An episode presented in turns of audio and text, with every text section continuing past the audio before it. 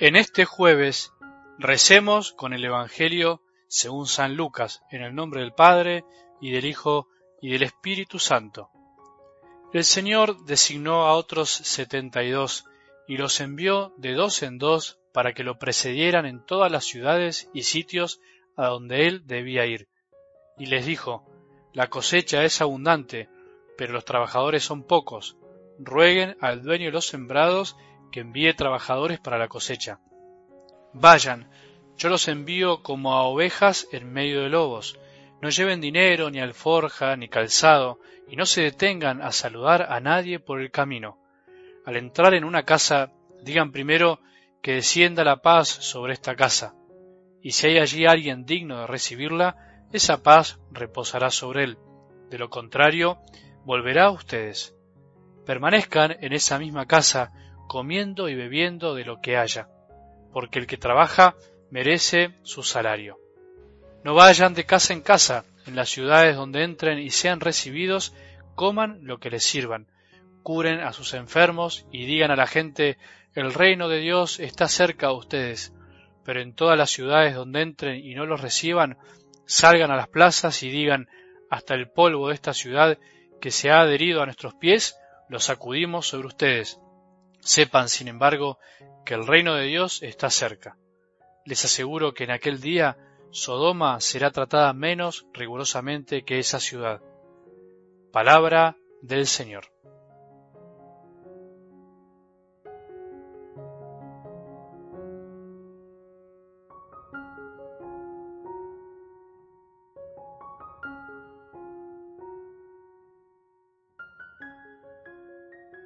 Es común escuchar decir que podemos tener sana envidia. En realidad, como decíamos en estos días, no podemos decir que la envidia puede ser sana, porque tener envidia es no ver o mirar con malos ojos, por lo tanto, eso jamás puede ser bueno.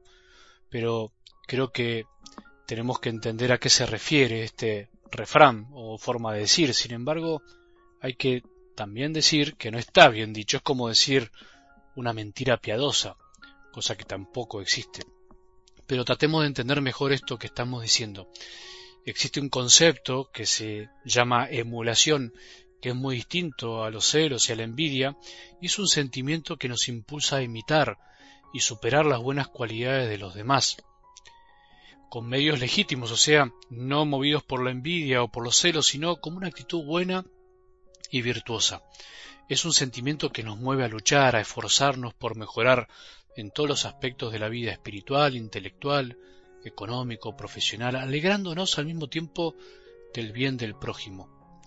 Sin este sentimiento, sin la emulación, caeríamos irremediablemente en una parálisis, en la mediocridad. No tendríamos deseos de superarnos día a día por ser mejores, cosa que es necesaria para ser felices. Imagino que esto que estoy diciendo te da cierto alivio, cierta satisfacción, porque nos hace caer en la cuenta que no todo sentimiento o admiración por el bien ajeno es en sí una envidia o celo, sino que por el contrario, al ver un bien ajeno nos puede incluso ayudar a querer ser mejores, sin despreciar a nadie, sin compararnos, sin mirar de reojo, sin intrigas, sin engaños.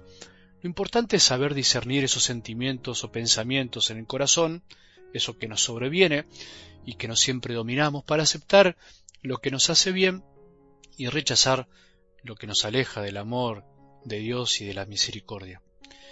En algo del Evangelio de hoy se ve a un Jesús muy necesitado, entre comillas, de los hombres para expandir su obra de bien.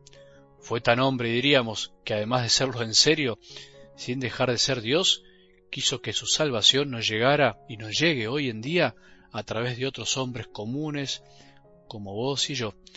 Esto es lo que nos hace a veces rebelarnos, enojarnos, y nos cuesta comprender. ¿Puede lo divino llegar a nosotros a través del humano? Claro que sí, hay que responder que sí, y con un sí muy grande. Ese es el milagro continuo del día a día que nos cuesta ver, el milagro continuo de los santos en la Iglesia, que a través de personas nos llegó a nosotros también la salvación de Dios. Y así llega en muchas situaciones. Recuerdo que en estos días bautizando, muchas veces cuando hay muchos niños Yo pregunto a las familias si están bautizados porque veo que algunos son niños y parece que todavía no recibieron el bautismo y me juego a pensar que por ahí aprovecho y los podemos bautizar y bueno, así se dio.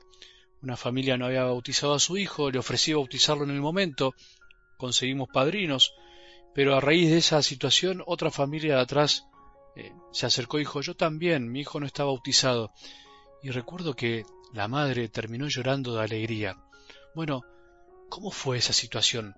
Bueno, fue una cadena de manifestaciones de Dios a través de lo que pasó, de una pregunta, de otro ejemplo, de una, madre que se animó a bautizar, a no hacer tanto problema, a no esperar tanto como pasa en estos tiempos que esperamos para darle el bautismo a nuestros hijos. Dios siempre nos llega a través de personas. Lo escuchamos hoy en la palabra. Jesús eligió a setenta y dos y los mandó de dos en dos para que lo precedieran, para hacer lo mismo que él estaba haciendo. No hay iglesia individualista, no hay iglesia narcisista, una iglesia que cante como solista. No hay amor donde no hay más de uno. Tiene que haber dos para que se dé el amor. Y donde está el amor, ahí está Dios, porque Él es amor. Muy simple. Por eso Jesús eligió formar su iglesia. No hay que complicar las cosas, aunque a veces eso nos sale bastante fácil. A veces es tan difícil ser simples y sencillos, es tan difícil a veces ser normal en la iglesia. En definitiva, la iglesia es para eso.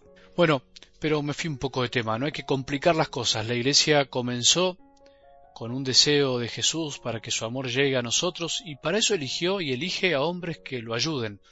También nos elige a vos y a mí. Eso es la iglesia, es un puente, un transporte, un vehículo que nos trae el amor de Dios que está, entre comillas, en la otra orilla. Pero no nos olvidemos lo que dice nuestro maestro, los trabajadores son pocos. Es verdad, se refiere especialmente al sacerdocio, pero quiero hoy extenderlo a todos, a vos y a mí, a los sacerdotes, a los consagrados, a los laicos.